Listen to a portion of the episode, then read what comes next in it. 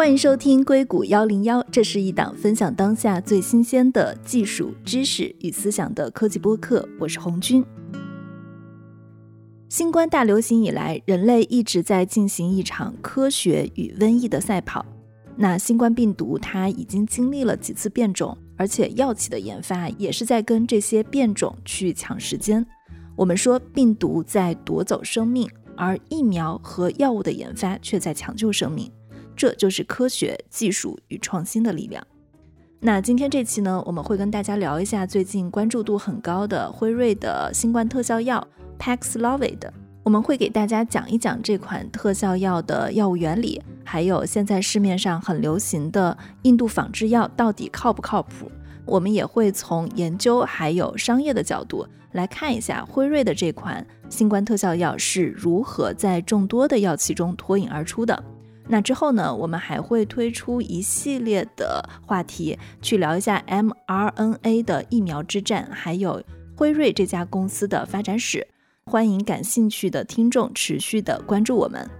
今天跟我们在一起的嘉宾也是硅谷一零一之前人气非常高的一位嘉宾，他是遗传学博士，现在在药企从事免疫学研究的周叶斌。Hello，叶斌你好。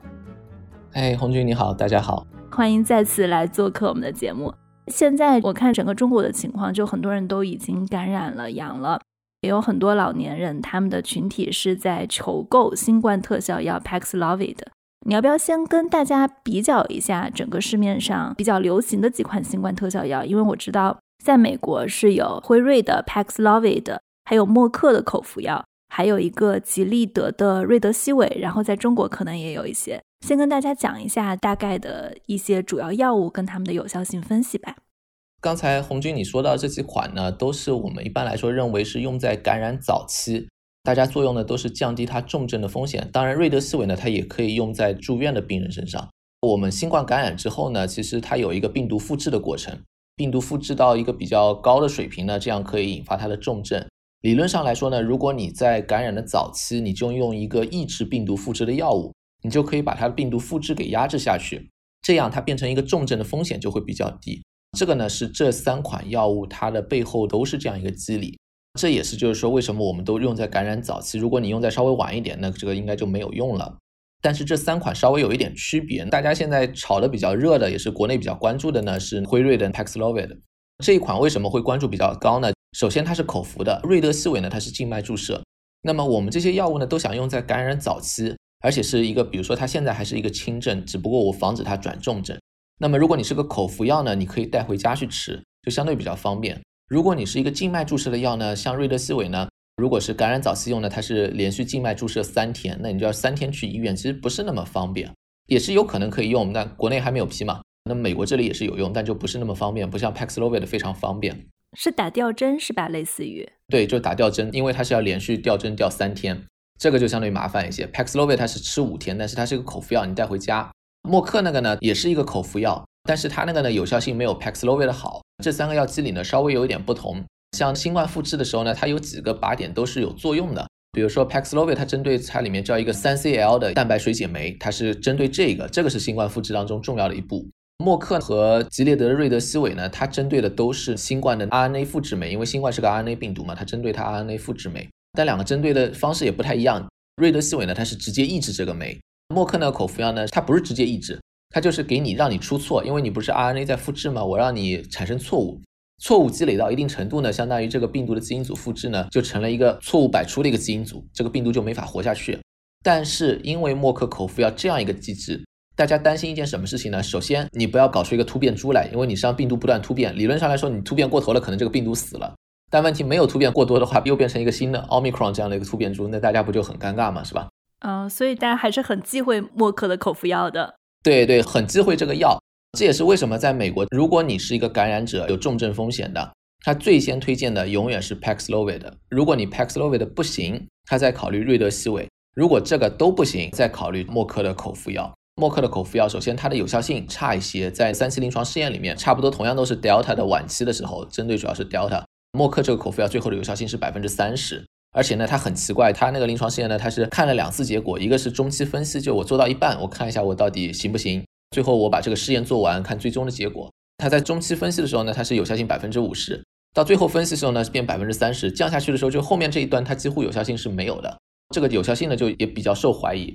你让 RNA 复制出错呢，还有一个问题就是说，你是不是只限制于病毒的 RNA？你会不会影响人体的，比如说 DNA 复制的出错？考虑到这样的情况呢，未成年人他是肯定不能用，孕妇也是肯定不能用。这个呢，现在中国也批了，其实也是有作用的。为什么呢？就是说 Paxlovid 虽然很好啊，它的有效性非常高，在同样的一个人群里面，呃，虽然是不同临床试验，但它做出来的有效性降低重症风险是百分之九十，而且是从头做到尾都是非常一致的数据。哪怕在奥密克戎时期，它做出来的真实世界的跟踪有效性也是非常好。像以色列那边做出来的话，哪怕是一个接种过疫苗的人群，如果是六十五岁以上一个高危人群的话，它也能降低住院风险百分之六十几，接近百分之七十。美国这里的话，它做出来是百分之五十，你就可以看到它还是非常有效。默克口服药呢，在一个疫苗接种过的人群呢，在英国那边做出来呢，就好像没有降低重症的风险，它只不过就是对疾病缓解稍微有一点点帮助。首先肯定是 Paxlovid，然后考虑到用药的方便程度，如果你 Paxlovid 用不了，你再去用吉列的瑞德西韦，你这些都不行，那么你就用默克的口服药，会不会有都不行的情况？是有可能的，因为这里面有一个适用人群，就是说 Paxlovid 肝功能严重不好的人。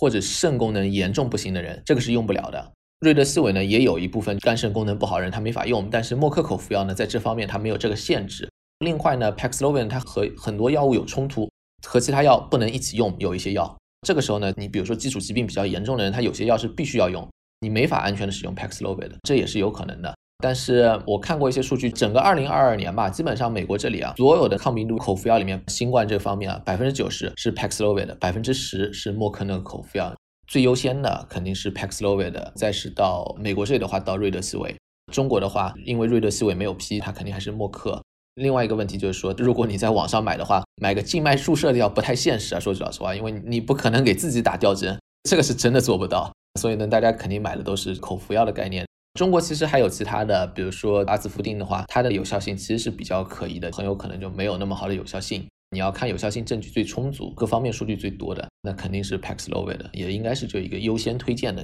它也不是完美的，就首先你是必须得是感染五天之内，或者说出症状五天之内，时间久了这个也是没有用的。另外呢，有一些人可能是不适用的。另外，低危人群啊，吃这个药的话意义就不是很大，因为低危人群呢现在没有做出来它对症状缓解有一个特别好的有效性或者怎么样，至少没有充分的证据。还是要一个高龄或者有重症风险因素，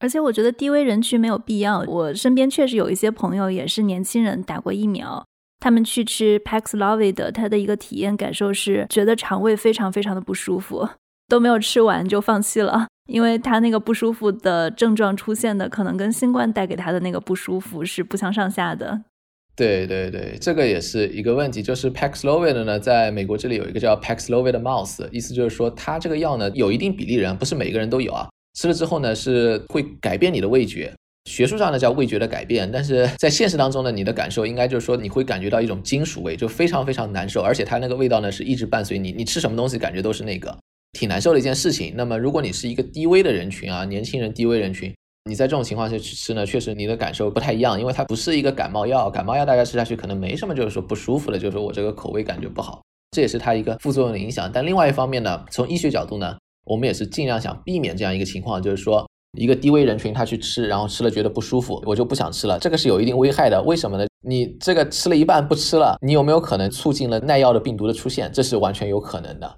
这个其实就是说对他个人呢，你确实吃不下去，那也没办法。但是从一个医学角度来说呢，这又是我们非常想避免的一件事情，就是我们不希望你搞了半天就是大家都吃不下去，就还是要给非常需要的人，对非常需要的人，因为他有这样的一个需求，所以他的医学里面叫做药物的依从度也会相对好一些，因为他有比较明确的目的嘛，他确实有重症的风险，他会有这样一个动力去把这个药吃完。年轻人呢，首先就是说，你如果相对中国来说的话，确实本身供应也很紧张，你也没什么用，现实一点，对他个人来说未必是一件好事情，因为吃了反而多难受几天，是吧？刚刚其实你有提到，如果肝肾功能不好的人，他可能是吃不了 Paxlovid 的。除了肝肾功能不好，还有哪些基础疾病或者禁忌症，或者是大家正在服用的这个药物是不能服用 Paxlovid 的？主要是一个肝肾，就如果是禁忌的话，它是有这样的评分，就是一个严重的肝脏的功能受损的话，你是完全就没法吃。如果是轻度的话，这个不影响。肾脏呢，它有一个肾小球过滤的一个标准，在一个中度肾脏损伤的情况下，你的那个药服用剂量减半。其实 Paxlovid 呢，它有两个成分，一个成分呢是辅助作用的，那个呢是不用减半的；另外一个呢是它的有效成分，那个呢如果你是肾脏功能有中度损伤呢，它是减半；如果严重损伤，现在权威机构呢都是推荐你不用这个药，但也有一些实践上面呢，它可能还是给它减半用，这也是，但是没有太大的证据就证明这个是安全性这方面跟踪还是比较少，一般来说呢就是不推荐。常见药物的话其实有很多。就是因为我们刚才提到，它有一个药呢是辅助的，相当于是因为它有效抑制病毒的成分叫奈玛特韦，非常容易被代谢掉。如果你光是去吃奈玛特韦呢，你在体内能够抑制病毒浓度，可能就只能维持一两个小时。但问题是我们抑制个病毒呢，希望它能够二十四小时。那么你至少一片一次吃下去，你要维持十二小时，是吧？我十二小时之后再吃，我一天两次，这样我就把全天抑制住了这个病毒。那么这时候它就需要那个辅助作用的，它那个叫做利托纳韦。利托纳韦呢，它以前最早是按照 HIV 的抑制剂来开发的，但它抑制 HIV 的作用呢非常非常弱。但它有一个很好作用呢，它抑制了人体肝脏里面一个叫 CYP3A4 的一个酶，在肝脏啊、肠道都有。CYP3A4 呢是人体很多药物代谢需要用的这个酶，就像那个奈玛特韦呢，它也是通过 CYP3A4 去代谢的。它为什么代谢那么快？因为它非常快就被 CYP3A4 给代谢掉了。那么利托纳韦在 Paxlovid 里面起的作用呢，我就把 CYP3A4 给抑制住。那样的话，我就把奈玛特韦的浓度呢，就维持在一个非常有效的可以抑制病毒的一个浓度。但问题是，很多药物也是通过 CYP3A4 去代谢的，是吧？你如果吃 Paxlovid 呢，相当于我把 CYP3A4 给抑制住了，其他的药物的浓度就会受影响，有些药物浓度就明显变高了，这个是会有影响，是吧？影响它代谢，这个就不一定安全了。在这里面呢，有的是需要减剂量。有的呢，就是完全不能用。这个要看不同的疾病的药物不一样。一般来说呢，它有一些他汀类，其实很多人用的比较多，降胆固醇的。有几个他汀呢，它就是没法跟它合用。这种情况下呢，他汀呢可能就要停个几天。去年的时候，美国总统拜登他感染的时候，他其实在吃一些主要是老年人吃的降血脂的药啊，他就停掉了那几天。有一些呢，它可以停；有一些呢，它减量。但另外一些比较严重的疾病必须要吃的，这个时候呢，你可能就没法停那个药，你反而是 Paxlovid 你这个不能用。我们要考虑整体的一个，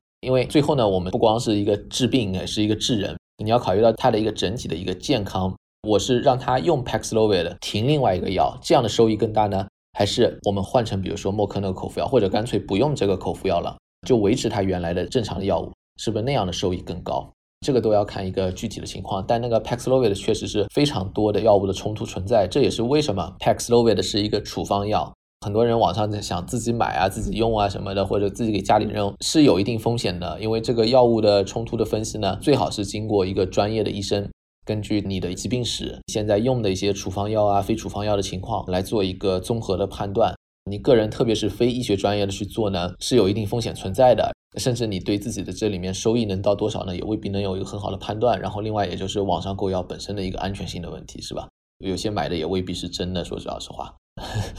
总体的风险就是比较大，因为它这个是处方药，还是有一定原因的，它一定要处方。对你刚刚提到的，其实对肝脏跟肾脏的评估，包括肾小球的一些专业指标的评估，这些可能如果不是非常严重的长期基础性疾病的病人，他是不是也是不知道的？有很多人。一般来说，如果是肝肾功能到那个程度，还是会知道的。但是特别是老年人啊，最好是有一个过去一年里面你的一个体检报告。那里面有一些，它能够看出来你有没有肝脏、肾脏功能不好的迹象。如果有的话，再做进一步的检查，迅速的去排除掉。这也是一般的要求。你比如说，美国这里的话是比较容易开，它不光是医生可以开，它可以药剂师开。但药剂师开呢，它有一个要求，你要过去一年的一个电子病历，还需要有一个近期血检的结果，主要就是排除你的肾脏、肝脏功能不好。然后呢，根据你的电子病历呢，去看你以前的药物的一个情况。因为药剂师能开这个药呢，就方便很多了。你要去看个医生再开这个药的话，你要专门去医院、去诊所，相对麻烦一点。药剂师的话，很多药店里面都有嘛，就直接开。美国跟中国可能稍微不一样一点。美国这里的话，你很多像什么 CVS、Walgreen 这样的药店呢，就是相当于它有一点那个杂货铺那种感觉嘛。你在一个社区里面，它就很容易走到里面呢。一般来说不会有医生的，但是药剂师是在那里的，因为它本身就是个药房嘛。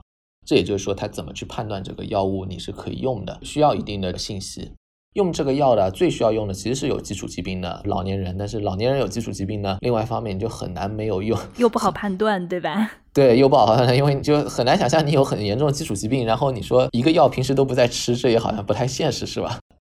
就你刚刚其实有讲 Paxlovid 的工作原理，我看吃过的朋友大概就是说它里面会有三个小片儿，一次是三片儿嘛。三片药里面，其实有一片主要它的关键成分，你刚刚说到的奈玛特韦。因为正常你吃那一片的时候，你的肝会把它的药物的成分给分解掉，然后另外两片其实是阻止你的肝去分解它的有效成分的药。简单来说，他觉得 Paxlovid 它的治疗原理跟药物的原理跟治疗艾滋病的原理是非常相似的，还是很不一样的。刚才你说了确实是两个成分，但是说错了那个片数，就是说哦，说反了是吗？对对，说反。奈玛特韦呢，它有两片，其实它就是每一片呢是一百五十毫克的奈玛特韦，它要两片是总共三百毫克。如果你是买的是正牌的辉瑞的话，那么应该是粉色的，上面可能还写了 P F E 辉瑞那个 P 字，他们自己的厂家的名字。利托纳韦呢是一个白色的一片，它是一百毫克的利托纳韦。奈玛特韦呢是有效抑制病毒的，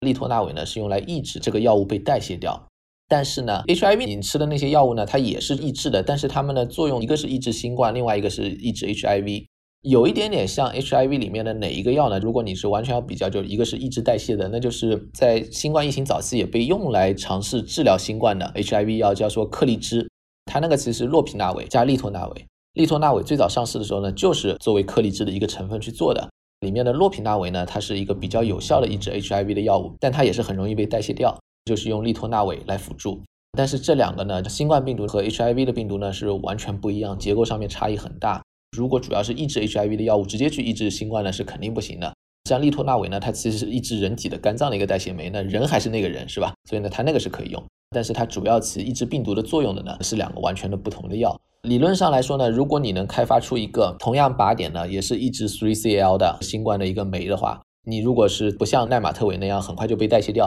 那你可以都不用利托那韦，有一些企业在做这样，像一个日本的应该叫研一野吧，国内可能也有在关注的，可能也会引入到国内。同样的，它也是抑制 3CL，所以呢跟奈玛特韦很类似，但它呢不需要用利托那韦，所以它就是单独这样用。理论上来说，它就没有那么多的药物冲突问题，因为药物冲突主要是利托那韦造成的，不是奈玛特韦造成的。因为我看现在除了 Paxlovid 它特别火以外，还有很多人在中国真实的情况是买不到药。所以印度的仿制药就火了，当然这个火的里面它是有非常非常多的假货的。据说他们测十五六盒那种印度的仿制药，只有一盒能测出刚刚我们提到的有效成分奈玛特韦。但是还有一个很现实的状况，就是如果你家里真的有老人没有打疫苗，且有很多的基础疾病，当他得了新冠或者刚刚得了高烧很严重的时候，大家是很担心的。在这种情况下，如果真的是用测出来了有效成分的印度仿制药的赖马特韦，应该用还是不应该用？你的一个建议是什么？在那种比较特殊的情况下呢，我只能把我的理由说出来，就是说，如果那个是连有效成分都没有的，那个是肯定没有用的，这个就不用想了，是吧？有有效成分不一定有用，很有可能还是没用。为什么这么说呢？就是说，你那些有效成分测出来啊，包括在网上我看到他们有人在测，也非常火，就说我测了一下，怎么怎么样。估计肯定很多人还继续找他们去测，他呢是测那个化学成分里面有没有这个成分。但是我们这个药物要起效，就像我们刚才说的，我要维持在你的人体里面有一定的浓度，是吧？那个叫血药浓度，包括利托那韦就是想把奈玛特韦的血药浓度维持在一定程度。那么如果一个合格的仿制药要做的是什么？首先它有效成分要有含量要跟原来的正版是一样。网上他们去测那个仿制药，它其实只测了有效成分有没有，连含量对不对我们也不知道，是吧？但是哪怕含量对了之后，更为重要的是，最后一个人吃下去之后，他的血药浓度要跟那个正牌是接近的。像仿制药的标准就是，你吃下去之后，血药浓度应该是正牌的百分之八十到百分之一百二十五，我们允许有一点误差，但你不能太离谱。但是，比如说我做一个仿制药，做出来里面有一百五十毫克奈玛特韦一片，我给你两片一百毫克的利托那韦，是不是就是吃下去你一定血药浓度维持到这个？绝对不是的，因为这个就关系到药物方面的一个叫制剂。因为很多这样的药物分子啊，我们人体要吸收，首先它要能够溶解，你溶解不了的话，你的肠道是吸收不了的。但是很多我们做出来的药物分子呢，非常遗憾，它的化学特性呢可能不是那么好。它虽然可以很有效的抑制病毒，但是呢它的溶解度非常低。那么利托那韦呢就是一个溶解度非常低的辅助作用。利托那韦啊，那奈玛特韦呢，它是比较新的分子，我们不太了解，但是大概率呢也不是表现的特别好的那种分子，所以呢它需要一个特殊的制剂。这个制剂呢就是包括它正牌它怎么做的。我们看到好像就是一个小药片啊，它不是说就是说我这个化学物质压成一个片就行了，它有特殊的辅剂，然后要让它特殊的分布。你这样一个分布之后呢，人吃下去，它在肠道呢可以比较有效的溶解，溶解掉之后你就能够吸收，吸收之后形成特定的血药浓度，能够起到这个抑制作用。仿制药里面很大的一个问题就是说，我们现在买的仿制药它是没有经过任何监管的，任何仿制药呢，你要上市呢，你还是要到监管机构。比如说，我一个仿制药在中国上市，我要到中国的药监局，我要给中国药监局提供一个数据，我这个是怎么生产的，我的生产的安全性这方面都要保证。中国药监局可能也会派人去看，像 FDA 的话，肯定都是派人去看的，去审核你这个厂到底安不安全，生产质量怎么样。还有一个很重要就是仿制药的一致性，我的血药浓度，找一些临床志愿者看一下血药浓度，我吃这个药和吃正版的药血药浓度是接近的，就证明我这个最后做出来是可以的。那么我们现在去网上去买的，首先这些药没有任何国家药监局管这一块儿。Paxlovid 是可以有仿制药，国际上有很多厂在仿，它跟三十五家厂签过，但那些仿制药呢是给中低收入国家的，中国呢不在里面。现在去买的呢，肯定都是属于一个三不管地带了，他说什么就是什么，不需要给任何人提供一致性评价。所以呢，你拿到那个药，哪怕是有那个有效成分，很可能也是没有用的。更为关键的是，它这个生产的过程安不安全？有效成分有没有是另外一回事，情，有没有有害成分呢？这个更加没人知道了，因为它不向任何人去申请监管。对，像 Paxlovid 它的主要副作用是什么呀？简单的让听众知道一下它的副作用。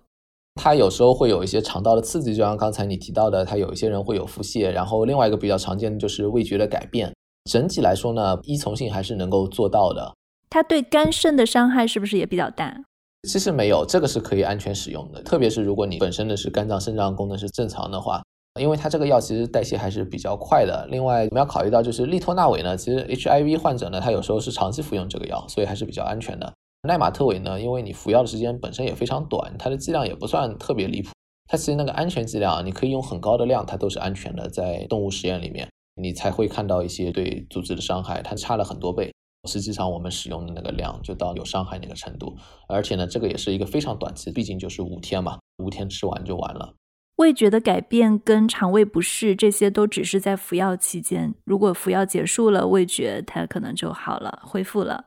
对，因为这是它的一个药物和味觉受体细胞有一些影响，但是呢，等到这个药物被代谢完了之后，一般服药一天之后，你这个药物肯定都被代谢完了，那么这些都是不会再受影响了。阿兹夫定的有效性怎么样？其实它没有太多有效性的数据啊，我其实也写过一些文章，也说过，就是说它这个呢，以前是用来作为 HIV 的药物来研发的，但是实际上它抑制新冠呢，从它发表的文章来说呢，它的体外需要抑制新冠病毒用的量呢是非常非常高，在体内实际上是达不到的。他做的临床试验也没有特别可靠的数据，他做出来的，比如说现在爆出来的，在巴西的让核酸转阴的时间可以缩短，但这个的话，它那个结果本身就不是很可靠。另外一方面呢，核酸转阴呢也是比较难算的，因为为什么我们说康复之后多少时间不用去做核酸？包括中国也是这样，就因为你康复之后可能有一些它那个病毒的尸体，核酸检测也能检测出来，也会造成你阳性，那个也不是很可靠。它这个其实不是一个很有必要的药物了。说句老实话，因为它没有什么作用。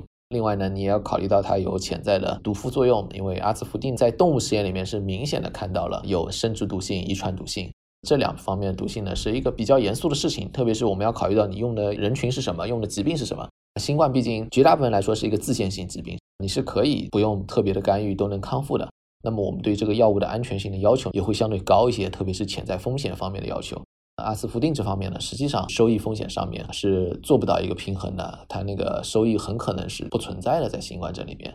但比如说你提到的生殖疾病跟遗传疾病，如果是老年人用的话，会不会还好？就他们毕竟也没有这个方面的需求。不是，它这里面是一个生殖毒性的风险和遗传毒性的风险。那么遗传毒性的风险一般是它有一个致你的 DNA 突变的风险，致 DNA 突变的风险呢，如果你到下一代里面，这个可能是一个叫遗传毒性。但我们在比较现实，你要考虑到就是有没有一个致癌的风险，因为致癌它也是让它 DNA 突变嘛。一般两个是连在一块儿的。阿斯福丁为什么我说它是生殖毒性和遗传毒性是比较明确呢？因为它之前是申报 HIV 嘛，就治疗艾滋的。它申报的时候，药监局上面都有文档，他就说他做过生殖毒性和遗传毒性的试验，证明它是有这样的风险。但致癌性呢，它没有做。但问题是你的遗传毒性它是比较明显的，在这种情况下呢，它致癌的风险有比较高的相关性，就是还是存在的。另外一个呢，就是这个药真的就是收益很可能是没有的。比较现实的说，它需要用到的抑制这个病毒的量呢，在人体内绝对是做不到这个药，而且它临床试验也没有给出特别好的数据。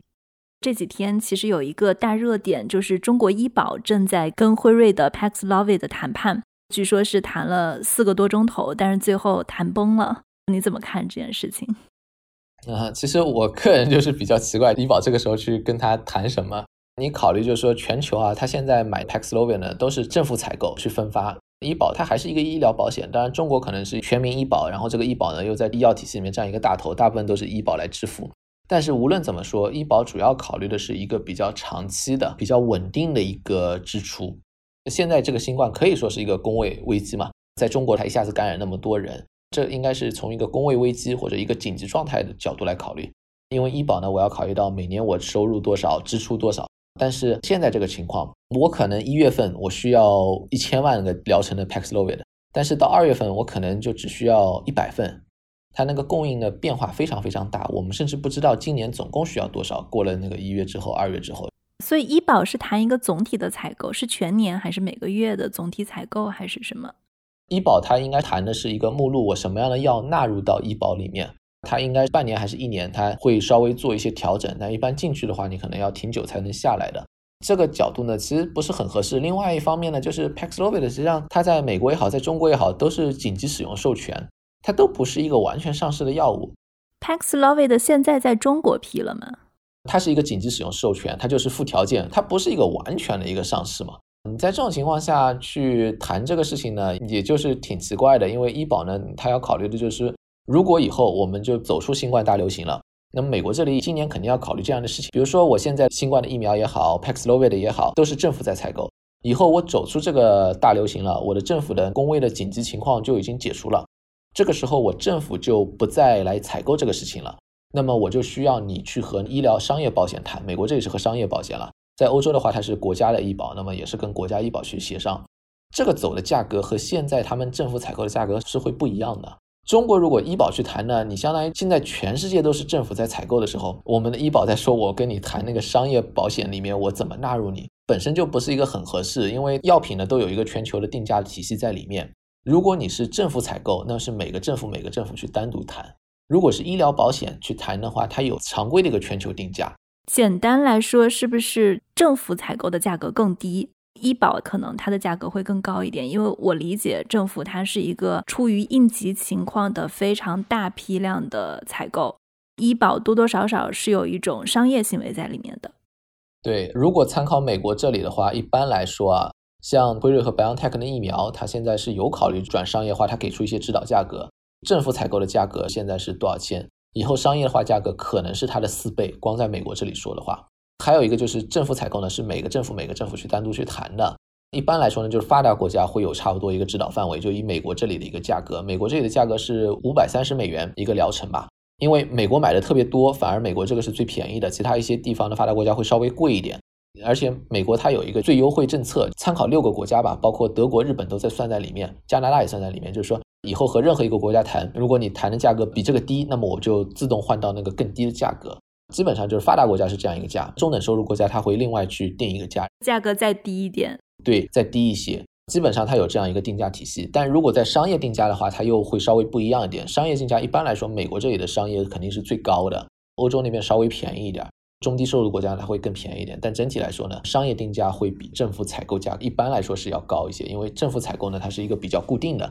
我就是一次买多少。商业的话，就是说我最后有多少病人用。我再向你买多少，他就要考虑到我有很多的存储的风险在里面。现在呢，特别考虑到中国疫情的情况吧，不是很适合去谈这个东西。主要不是一个价格的问题，是你能拿到多少药，你怎么把药及时的分发到有需要的人身上。去谈我要多少钱买你这个药的话，现在不是最关键的一个事情。实际上，我觉得先完善供应，对不对？我现在其实没有看到整个中国政府跟辉瑞去谈提供这个药的任何消息。因为这两天正好是旧金山每年一度的摩根大通的医疗会议，辉瑞的 CEO Albert 他在医疗会议上他说，他今年上半年可以在中国去提供新冠的口服药 Paxlovid，但是呢，现在他其实没有透露任何他的合作伙伴是谁，他的生产线是谁，感觉还有挺多信息不透明的。我相信可能过一段时间，更多的信息会出来。这些其实有一点信息，它其实也是可以给我们稍微澄清一些事情。现在国内呢也有很多猜测啊，我们可以去强制仿制这个药啊，或者说辉瑞会同意我们这里仿制啊。之前确实美国这里都有媒体说，就是辉瑞可能在谈允许中国在那儿做仿制。刚才你说的 J P Morgan 这个会议的话，它其实透露比较重要的信息。首先呢，就是辉瑞它不允许仿制药在中国上市。这个是很明显的，因为这个如果要允许的话，也是一个比较大的破例了。它那个仿制药允许上市，就是它跟 MPP 一个豁免专利的一个协议吧，那个是针对九十五个中低收入国家的，中国呢不在里面。照理来说，你要说它允许仿制药上市，也没有太多道理，因为缺这个药的很多。为什么中国就那么特殊？而且中国的经济条件就真的就是买不起这个药嘛？从道理上来说，也有点非常奇怪，它没有允许。另外一个比较现实的，就是很多人听了那个可能会觉得，哎呀，你又在给辉瑞带钱或者怎么样的？不是这么回事。情就比较现实一点说啊，你要指望仿制药，你要等的时间是非常久的。我们刚才提到过，印度很多仿制药它可能是假的，根本就没有经过正规监管。现在 WHO 在二零二二年十二月底的时候才认证了第一个辉瑞的 Paxlovid 的仿制药，是印度的一个厂做的。你就可以想象，他们可能是二零二二年初的时候，辉瑞已经转让技术给他们去做，他们到现在才能够做出来这个仿制药。一月份做到十二月份，差不多做了一年呢。你如果现在说我们要去强仿这个药，我不知道什么时候他做的强访的准备啊？如果你就是说是我们去年十一月份、十二月份开始做这个强访准备的话，比如说十二月份我们开放的时候病例上升了，我们开始做强访准备，那你等到这个的话，可能是等到今年夏天、秋天都是有可能的，因为它制一批药最早辉瑞他们流程好像是要九个月能够做出一批来，后来缩短可能要七个月，从最开始的原料做到最后面一个成品出来。现在辉瑞有多少生产工厂？它其实这个生产的非常复杂，它有这个原料，然后有中间体。然后最到它那个成品有很多步，可能全球涉及的生产的国家有几十个吧，二十多个国家，中国应该也是其中比较重要的一步，但不是说在一个国家单独做的。像美国，它其实产量是够的，它应该二零二二年它的产量都可能有一亿两千万个疗程这样的话一个水平。上半年可能总共加起来是六千万疗程，后来下半年又给增加六千万个疗程，它的量其实现在是已经有不少量，这也是辉瑞在 JPM 上面透露的消息，还是挺有意思的。首先他说了，就是说他没有允许那个仿制药。我们现实讲，就刚才我说的，你等这个仿制药肯定等的不知道猴年马月去了，完全没有必要。还有一个，国内它是允许了浙江华海，浙江华海呢是一个非常大的生产药物活性成分的一个药，药物活性成分呢它是用来最后做药的嘛，它是一个比较大的一个生产商，它会让华海在中国生产 Paxlovid，但是最后呢贴牌呢贴的是辉瑞这个，就说他找了一个合作伙伴在那儿生产。其实呢就是说你现在中国的这些 Paxlovid 呢都是要国外做完了之后运到中国。如果是华海做呢，可能就是中间这个稍微快一点，但是他也说华海这个呢，他现在进展还比较快，他本来预计呢要到年底才能做出来，现在呢可能是第二季度就有可能，我们现在才第一季度是吧？那也是挺久，你就可以想象这个东西从真正开始做到做出来是要这个时间的。你指望仿制药，你指望强仿，都是要的时间是比较久的，呃是比较困难。但还有一点就是，他也说了，现在他都是几百万个疗程往中国运。理论上来说呢，辉瑞在全球的这个产量是可以的。我们不知道中国到底需要多少啊？如果你要根据什么六十岁以上老人每人都要有一个疗程，那可能是要几亿，这个稍微困难一点。但是你现在他也往几百万往中国这里运的话，你如果是真的就是有基础疾病、高危，甚至说句老实话，你可能农村你也运不过去，是吧？你大概率也就是一二线城市，短期之内更多的就是要想办法把分配的方式给完善起来。它这个几百万个疗程，就像你刚刚说的，是怎么分配的？我看这次医保讨论有很大一部分都涉及到价格嘛，就是说最开始辉瑞的价格大概是两千三百多人民币，现在大概是降到了一千八百九十人民币。最开始的时候，其实有一段时间大家是可以在京东上买的，好像极短的时间啊，就有一波人抢到了，可能之后很多人又没有抢到。现在我看社区也有一些。就我不知道辉瑞现在跟中国的提供药物，它到底算是一个商业行为，还是算是跟一个政府的谈判跟采购？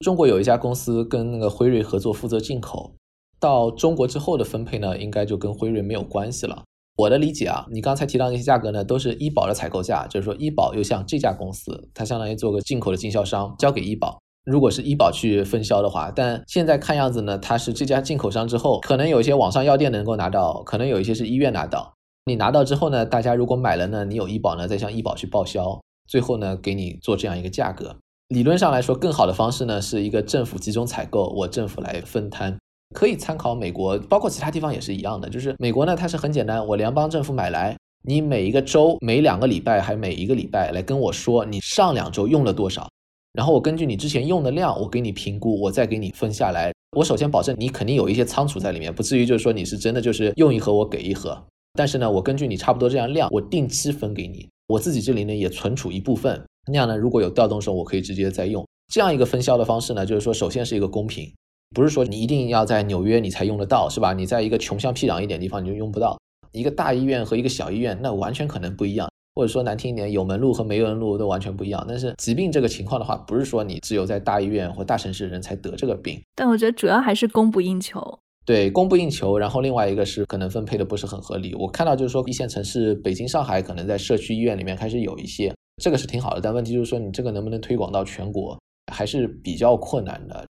接下来的问题可能我们都会偏商业一点，就是有一个问题是涉及到药品跟疫苗会如何定价。因为我看之前辉瑞的 CEO 他是自己写了一篇文章，就是他写他们在整个疫苗的过程中他们是怎么定价的，就是他稍微有一些细节。他说他让全球的定价团队去计算全球 COVID-19 的经济账，假设啊，他是按照疫苗百分之六十五有效的这样的一个数据去计算的。那如果说大家都得了新冠，那住院费大概是多少？用了疫苗以后，住院费可能会减少数千亿美元。他们根据感染比例跟疫苗的有效性比例去得出一个疫苗大概的一个价格。比如说最开始那疫苗的价格，他们算的是六百美元一针，这是从社会减少的损失来看，不算生命的价值。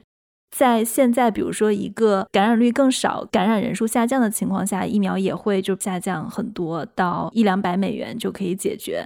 美国流感疫苗的底线价格是在二十到三十美元左右，但是最后他们在定价的时候，他们觉得要比流感疫苗低，要低很多，因为这个事情毕竟还是有公共应急的，而且发达国家跟发展中国家他们的定价是会不一样的，肯定大家是不能平等去支付的。可能在发达国家，假设二三十美元或者十几美元不算贵，但是在发展中国家可能很贵。对，这是他自己去披露的一个疫苗的定价。就我不知道药品是如何定价的，以及他们辉瑞的疫苗跟 Paxlovid 的这样的一个成本价大概是多少？成本呢，首先是一个变化的，就像跟 iPhone 啊什么生产都一样，你第一批生产的时候，其实它成本会相对高一些，因为它的良品率低一些。到后面呢，你的成本会越来越低。像它那些药品呢，你真的就完全算生产啊，可能 Paxlovid 的十美元、几美元都有可能，甚至你以后可能还可以压到更低，这个是绝对没问题的。但药品呢，从来是不按照那个成本来算价的。它要考虑几个，一个呢就是说，像刚才你说的，就是这个国家的经济发展水平，这个是很重要的。其实大部分情况下呢，它主要侧重的欧美、日本，基本上加在一块儿就是它主要的市场，因为它那个支付水平比较高。那么中国现在也是越来越重要的一个市场，主要呢是因为中国人比较多。但是呢，就是说，因为中国一般来说就是单独的一个药品啊，单个一个疗程的药品，它愿意支付的价格呢相对低一些，那么它的重视程度呢确实还是就不如欧美和日本他们那边更快上市这个药物。如果到欧美日本他们去协商价格呢，它有几个参考。我这个药治什么疾病？如果我不用这个药，你的医疗的付出是多少？你比如说我不用这个 Paxlovid，那么感染者里面有一部分要转成那个重症要住院是吧？那个住院的开销总是在那里的？这是你一个医疗体系要负担的钱。那么我 Paxlovid 能减少多少住院？那么对应的就是我在健康领域的收益。这个收益可以差距很大，有些收益可能非常高，有些收益可能非常低。但是你不是说减少住院，最后能够收益达到几十万，我就一片药真的能卖几十万是吧？它还要考虑到整体的这类药品里面，一般来说它的价格是多少。现在的 Paxlovid 就像我们刚才聊的，它其实也是一个政府采购。政府采购当然参考这一些，但政府采购也有一些不一样的。因为政府采购，他说我就买你一千万个疗程了，哪怕我最后这个一千万疗程烂在我手里都不管，我钱就给你了。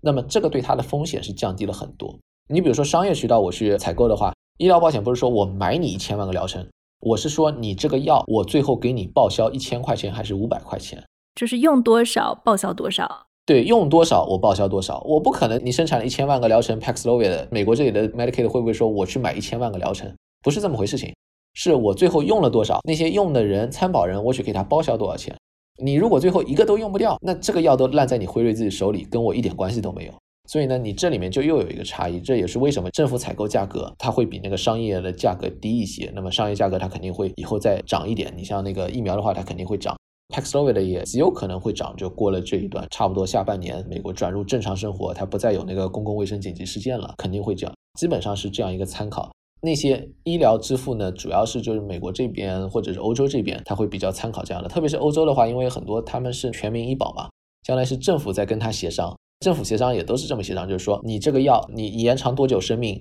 这个生命值算成多少钱，所以你这个药不能超过多少钱，他是这样去协商。美国这里的自由度稍微大一点，它可以药价稍微高一点，但是也要参考这样的一个情况。这边协商完了之后，再到发展中国家呢，一般都是他按照那个全球定价体系，他知道你不可能按照那个算法嘛。很多时候发展中国家它也没有那么详细，像欧美这边能够研究的很细，你一个住院是多少钱啊，怎么样的？发展中国家你可能也没有那么详细的数据，差不多就是往下递减的一个情况，不会按照成本价来算，因为那个没法按照那个成本价来算。因为药品研发的呢，生产成本真的很少一部分，他要考虑就是说我做出这个 Paxlovid，我可以赚很多钱，但问题是，我还有很多个药没有做出来，我其实投入是一样的，他那个就要算到这里面，所以呢，它就非常复杂，但是不会是按照那个成本来计算。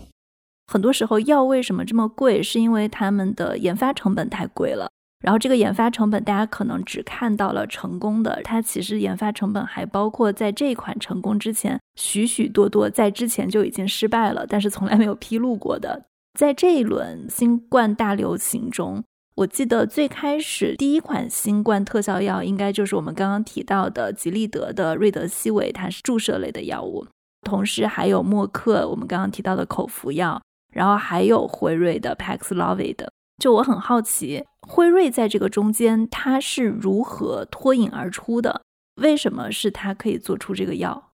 首先，它这个产品确实是比其他另外两个有明显的优势，就是说它跟瑞德西韦最大一个优势，它就是口服。瑞德西韦呢就是一个注射，它跟默克那个口服药比呢，它的有效性、安全性都更好。你有这么明显的差异化的一个产品在医药行业里面呢，那你肯定就是要比人家好很多，这个是比较现实的。在具体做的时候呢，要考虑到它这个药呢，其实就是在以前 SARS 的时候，它开始在研究研究一个 3CL 的抑制剂，应该可以抑制 SARS 这样的一个病毒。你说二零零三零四年的那一轮，它就已经在研究了。二零零三零四年的时候，对他已经在研究，他已经在有这样一个想法。等到新冠出来之后，他发现，哎，新冠病毒和 SARS 虽然差距很大，但是在 3CL 这块儿跟那个差不了太多，因为它那个还是比较保守，因为他们还是比较接近，都是冠状病毒嘛。那我们原先这个还能用啊，是吧？然后他就把原先那个拿出来，这是他一个基础。原先做的他只做到了一个，就是差不多是注射的。现在就是说，我要保持它有效性的同时，要把它改成口服的。那么最后他在化学上做一些改进，最后就做到了。这里面呢，它有一个就之前的基础，它后面改进也非常非常快了。那是他投入了相当大的科学家的一些研发的时间在那里做。你也可以看到，它这个企业本身基本的研发能力都是绝对没有问题的，包括它后面临床试验做得很快。它这个药物从最早一个前体改进出来，也改进的非常快，这些都没有问题。最后就是让它成了一个更为成功的一个药物。你像瑞德西韦的问题呢，就是说它是一个注射的药。后来呢，吉列德呢也没有做特别多的改进。他们为什么不把它改成口服药啊？是因为觉得生产线跟不上，还是怎么样？他尝试过，但好像不是很成功。因为改这个呢是有一点难度的，主要是你口服之后能不能吸收。有些药物呢，可能是没法吸收，它非常难改这个事情。另外一个呢，他那时候就担心呢，改了之后啊，在安全性上说不定还不如这个静脉注射的。最后综合下来呢，他那时候就是没有改下去，因为它毕竟是两个完全的不同的分子，有些分子它可以这么改，有些分子它改不了。像默克那个口服药呢，其实跟一家小公司合作的，那家小公司呢，以前是从美国的 Emory University 里面分出来的，它筛出了一个比较广谱的抗病毒的药。他一直在这么做。那么默克那时候呢，他一开始呢，他不是很想做新冠。后来呢，发现原来新冠这个商业上面前景还是挺广阔的，他又来做。那么这时候呢，他自己内部呢，就是管线相对来说已经比较薄弱，而且离一家差很远嘛，所以他是和这个小公司去合作。但一个问题就是说，一个广谱的抗病毒药呢，也可能就是存在安全性上的一些隐患。你比如说默克的口服药，就是因为它虽然是广谱，但是它存在这样一个安全性的隐患。在有其他药物的情况下呢，它的这个优势就没有那么明显，相当于说是被排在比较靠后的一个序位上面。到最后呢，你可以看到是药物质量上面本身的一些差异，造成了它这个药物更好一些，或者是商业价值更大一些。但这中间呢，有一个企业在这方面的重视程度、基本的一些执行能力，还是很有关系。就最后到执行力的时候，你这个疫情发展是很快的。你如果真的就是晚几个月才做出来的话，那么可能就是完全不一样了，可能应用的情况都是完全不一样，还有你临床试验能不能做出来都还是个问题，执行力的要求还是挺高的。我们之后还会继续有播客来聊到辉瑞的历史，而且我觉得这个是不是跟辉瑞它的发展历史也是非常有关系的。你看这家公司，它其实每一次的大的崛起都是从大型的灾难里面把它作为一个增长的机会，比如最开始。他们起家就是在南北战争的时候去卖驱虫剂，二战的时候做青霉素的生产、抗生素的生产。这一次应对新冠大流行，他们公司其实在这种大的战争、瘟疫中间做突发性事件的应对，人类灾难，然后从这个中间赚取商业收益，就是已经有过这种历史了。我觉得可能跟他们的整个的思维理念也是有一些关系的。之前我看到辉瑞的 CEO 就在讲做疫苗的一个决策，他说他们到底要不要在这个过程中去研发对新冠的疫苗？可能有些公司他就完全都没有去做，或者他没有去想要做，然后想要做以后再是能力，就是你刚刚说到的，比如说他以前也有过研发 SARS 药物的一个经历。整体上看，想法、能力，包括最后你说到的执行力，可能都是有关系的。是的，首先辉瑞它是一个非常大的企业啊，所以它能做这两方面不意外。它本身就有疫苗的一个研发的基础在那里面。国内可能很多人也知道，就是佩尔十三，就是说辉瑞做的肺炎链球菌的疫苗，这是一个比较大的疫苗。但它跟那个 mRNA 是完全不同的技术平台。辉瑞呢一直都是比较开放于收购的，它很多药呢最后都是收购来的，而且做都是比较大的收购。他那个时候呢，他想做新冠疫苗，但是他最后就是去和 BioNTech 合作。但他自己也有他自己的药物研发能力，你比如说 Paxlovid，那就是他自己研发的，还稍微有一点点不一样。辉瑞呢，它是一个很大的药企，但它在疫情之前呢，实际上它有挺长一段时间呢，它也是研发呢不是特别顺利，它就是一个很大的企业，但是你没看到它有很大的进展。在这个时候呢，他也是更加有动力去尝试做各种各样新的东西，要找到一个机会有一个突破嘛，这个可能是对他一个非常大的动力。你看其他企业呢，它在这方面的动力就不是特别强。比较明显的就是默沙东，或者说是美国这里呢叫美国的默克，因为它有两家默克，德国和美国嘛。在中国的话应该叫默沙东。默沙东其实也是一个非常大的疫苗的企业。你比如说那个 HPV 疫苗就是默沙东做的，而且默沙东它也有一些很好的疫苗的技术平台。但它为什么没去做呢？有一部分原因呢，是因为他之前做了一个 Ebola 的疫苗，还上市了。他就觉得做突发性疾病的疫苗呢，做的事情很多，最后呢好像是有点吃力不讨好，因为你这个疫情呢，它是一波一波来的，你在那儿做研发做了一半，它这个疫情就没了，然后你就搁置在那边，钱呢一直投下去，等到它疫情来的时候，你要重新又要开始投钱，他就觉得我这个事情做了半天，好像花了很多钱，我的收益非常非常小。等到新冠来的时候也是懵的，大家不知道这个大流行病会持续多久，对你这个到底能几年是吧？你如果万一到时候真的就没了呢？莫沙东呢，他那时候就没有特别想做这件事情，他也没有特别去尽力做这件事情。明显到后面就已经比人家甩开太久了。他说：“那干脆我也就不做，就拉倒了。”辉瑞他们有更大的动力，而且辉瑞那个时候呢，他的想法呢，就不光是把这个事情做成，而且他想重塑自己在研发方面有实力的一个公司的形象。莫德纳他们做的时候呢，莫德纳是跟政府合作的，辉瑞那时候研发就是疫苗这一块啊，所有的钱我都自己出，所有的事情我都自己做，我不从美国政府那里拿钱。好处是什么呢？就以后这个东西就完全变成这是我自己辉瑞研发出来的。当然，它是跟 BioNTech 合作了。BioNTech 以前从欧洲那边拿过钱，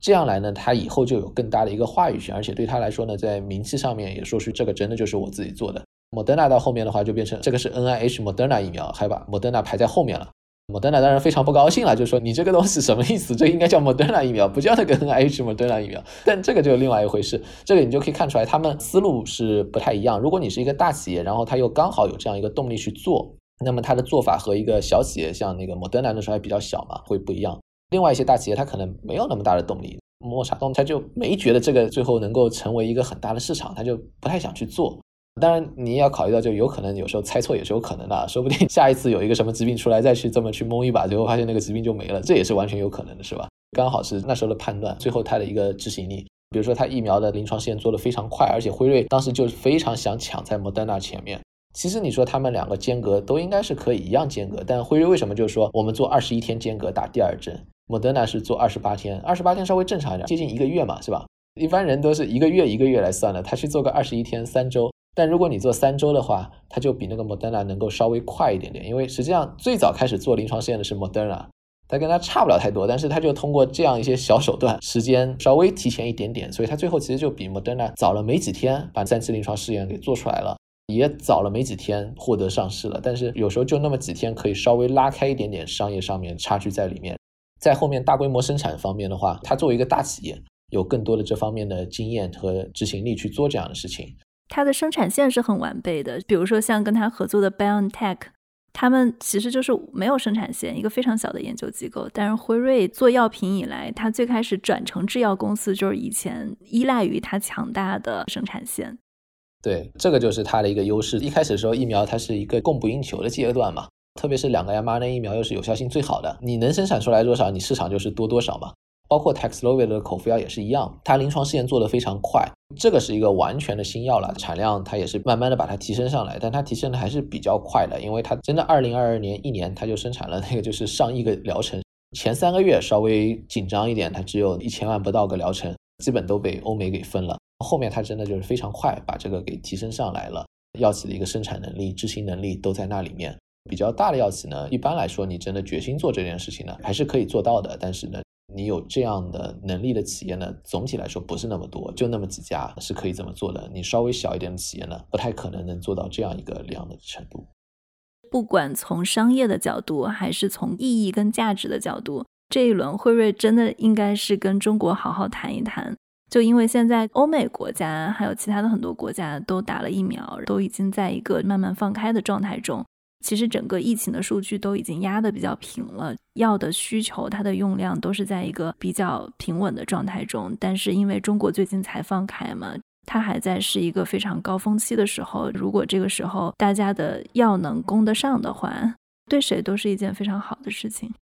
对的，呃，今天好像辉瑞的 CEO 也透露，他还在继续和中国政府协商吧，也希望最后能够协商出一个结果。主要是一个供应量的问题，供应到中国这一边之后怎么去分配的问题。甚至分配的问题可能还比供应量的问题更加急迫一些。实际上，很多地方如果你都已经重症的高峰，或者说超过重症高峰呢，这个就稍微晚了一点。更理想的情况呢，就是你在感染高峰之前就已经储备这样的药物。到现在的话，可能就是刚刚感染的人他还能赶得上，但是这里面就一定有一个分配的先后顺序的问题。哪些高危人群应该要先拿到这个药？还有你刚刚说几百万，我觉得几百万不够吧，就至少得是千万两级的。其实现在从整个全球的感染状况来看，应该是大批往中国调拨才对，对吧？理论上是的，但是调拨过来如何分配也是一个比较重要的问题。我们可以想一下，中国六十五岁以上老年人可能是两点六亿，如果你真的要就六十五岁以上每人一份，那么可能需要两两点两两亿多份。但问题就是说这个不太现实，就是说你哪怕分配到了，你能不能保证到每个人的身上呢？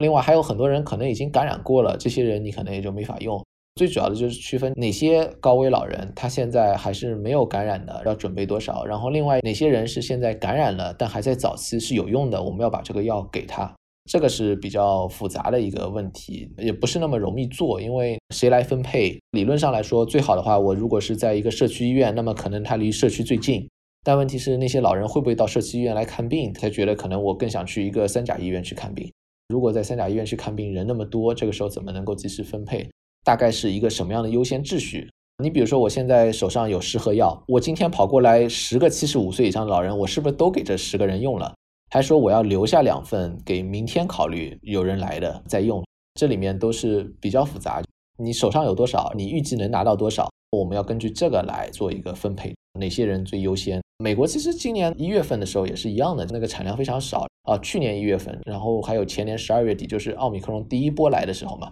那时候刚好是 Paxlovid 上市的时候，但那个时候非常紧张，应该是要七十五岁以上的人，或者是免疫抑制，你比如说是有肿瘤的什么的这些特殊人群，你才能拿到。剩下人的话，你都是排序比较低，而且七十五岁以上可能还是要你没打过疫苗的，他才给你。这个最后都是必须要考虑，就是你怎么把这个做到更合理分配的一个情况。最后一个问题，我看辉瑞在新冠疫情以来，它在全球的整个药企排名中是在不断上升的。就前几年可能还是第八，截止到二零二一年的一个数据，市值是排名第三，仅次于强生跟罗氏。我看有一种观点会认为，辉瑞它有可能凭借着它的疫苗跟新冠特效药，成为全球第一大药企。你怎么看？完全有可能。强生可能得稍微小一点，强生他们应该是要把他们那个 consumer 给拆掉了，就是我们知道强生婴儿爽身粉那些，那些可能就被拆出去了，所以它要稍微小一点。罗氏的话，其实它有很大一块也是诊断这一块的，就是我们一般来说呢，药企呢，我们说的是医药这一块，然后但是它有一些公司它会有诊断。如果你把这两个分开光泛药这一块的话，也有不同的算法。你算它营收 revenue 的话呢，可能会这块是非常大。这两年疫苗和口服药的话，它卖的那个营收非常非常高。它有可能成为第一，但这里面会有一些变动，就是这个呢是现在大流行情况下它买了那么多，以后到商业保险阶段走出大流行了，它可能还是能很多钱，但能不能到现在这个钱，一般来说应该会稍微低一些。不要看它单价卖的很高，但大家可能买不了那么多量了，不再是政府采购了。如果你单看制药这一块的话，如果罗氏把诊断那块拆出去的话，很可能两个可能还是辉瑞会要更大一些，因为它这两块非常大，但它也有一些原先其他一些药物会失去它的专利嘛。过了专利期，这个也会对它的影响。但是因为就是光最近这两年，仅仅是疫苗和这个药物的话，那绝对是让它在销售额上面、总体的体量上面都是非常大的一个增加了。好，那谢谢叶斌，我觉得今天非常精彩。另外，我还给大家做一个预告，其实刚刚我们已经有聊到了一些关于辉瑞在研发疫苗中的一些故事。接下来我们还会有两期播客来聊一下 mRNA 的疫苗大战。然后我们会讲为什么辉瑞会在众多的研发方案中去选择 mRNA 的这条路，还有另一家 mRNA 的疫苗公司 Moderna 是如何输给辉瑞的，包括他们跟美国政府的合作博弈，甚至我看现在辉瑞跟他合作的德国公司 BioNTech，它之间最开始是合作的，现在也在法庭上去进行一些专利的诉讼战。后来，Moderna 也加入进来了。整个来看，是一个越来越混乱的专利官司。这个 mRNA 疫苗我们会聊一期，然后之后呢，我们还会出一期来聊一聊整个辉瑞一百七十年的发家史。我们看看这家公司是怎么从战争和瘟疫中发财，然后一步一步崛起，从一家化学公司变成一个非常非常有潜力的制药公司的。感兴趣的听众，欢迎持续的关注我们。好，谢谢叶斌。好，谢谢大家。嗯，好，谢谢。这就是我们今天的节目。如果大家喜欢我们的节目，欢迎在你所收听的音频渠道来关注我们。中国的听众可以通过苹果播客、小宇宙、喜马拉雅、网易云音乐、蜻蜓 FM、荔枝 FM 来关注我们。那美国的听众可以通过苹果播客、Spotify、Google Podcast、Amazon Music 以及你所用的泛用型客户端来关注我们。车载的听众，我们的音频已经入驻了特斯拉还有 New Radio 的车载渠道。感兴趣的听众也欢迎给我们写评论、写留言。感谢大家的收听，谢谢。